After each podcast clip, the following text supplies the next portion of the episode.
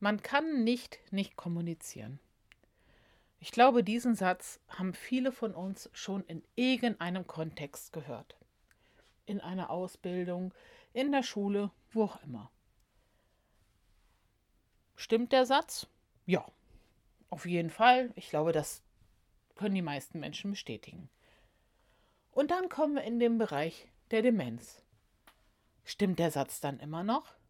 Klar, man kann nicht nicht kommunizieren. Aber was macht das so schwierig? Warum ist das eine Welt, in der das so ist, dass nicht der Patient vom Arzt angesprochen wird, sondern die Tochter, der Ehemann, die Pflegerin, die dabei ist? Warum sprechen wir so wenig mit Menschen mit Demenz und stattdessen so wahnsinnig viel über Menschen mit Demenz? Das ist eine Frage, die ich mir schon relativ oft gestellt habe und die ich sowohl in meinem privaten Bereich mit meiner Oma als auch in meinem professionellen Bereich bei der Arbeit von vielen Seiten irgendwie betrachtet habe. Und ich muss Ihnen sagen, das Kommunizieren, das Sprechen, ob nur mit Worten, mit Gesten, mit Blicken, mit Menschen, die an Demenz erkrankt sind, unterscheidet sich gar nicht so sehr von unserer normalen Kommunikation.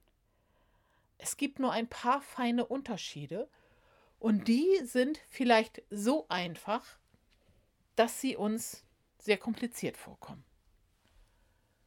Ich möchte gerne ein paar Dienstage mit Ihnen zu diesem Thema verbringen und heute sehr, sehr einfach einmal schildern, wie simpel im Grunde genommen man einsteigen kann. Und oft reicht das schon. Beginnen wir damit, dass wir nicht irgendwo reingehen. Also ich stelle mir jetzt vor, Sie kommen in den Raum und da sitzt der Mensch, um den es geht. Und Sie kommen einfach rein und sagen, hey, Fadi, was ich dir schon mal sagen wollte. Das geht eben nicht mehr so gut. Sondern wir stellen uns gerne, wenn wir es können, vorher auf diese Situation ein. Das bedeutet, Einmal einatmen, einmal ausatmen. Wer das schon mal gemacht hat, Erdungsübung, muss aber auch nicht sein. Es geht nur darum, die eigenen Gefühle und die eigenen Bedürfnisse so weit draußen wie möglich zu lassen.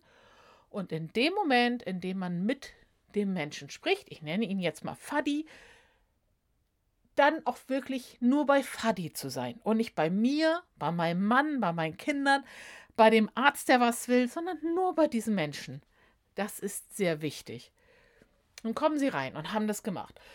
Einatmen, ausatmen und jetzt sind Sie ganz Bafadi. Und dann gehen Sie rein und dann fangen Sie nicht direkt an zu sprechen, sondern dann gehen Sie so dicht dran, dass der Mensch Sie sehen kann. Und zwar gerne auch auf die Höhe, auf Augenhöhe. Und zwar innerlich auf Augenhöhe, dass ein gleichwertiger Mensch genauso wertvoll, voller Menschenwürde und allem wie jeder andere auch und äußerlich auf Augenhöhe. Ja, wir schauen uns in die Augen. Und dann sprechen Sie langsam. Ich spreche Ihnen vielleicht manchmal ein bisschen zu langsam, sodass Sie denken, oh, die geht mir auf den Keks. In der Welt der Demenz ist das zu schnell. Das ist wirklich immer noch zu schnell. Deswegen spreche ich auch oft so langsam, weil ich zeigen möchte, wie man sich reduzieren muss. Also langsam. Und in einfachen Sätzen. Nicht, du Fadi, pass mal auf, wir wollen nachher zum Arzt, ich habe ein Taxi bestellt und das kommt um Viertel nach acht und ich wollte dich noch fragen, willst du die karierte Hose anziehen oder die gestreifte? Sondern Sie müssen sich überlegen, welche Information möchte ich geben? Punkt 1. Und welche Information brauche ich? Also in diesem Fall, Sie wollen mit Fadi zum Arzt. Sie haben ein Taxi bestellt. Gut, die Informationen, die haben Sie alle.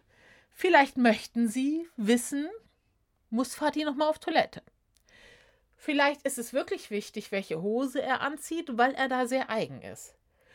Also suchen Sie sich die wesentliche Information raus. Fatih, wir fahren gleich zum Arzt.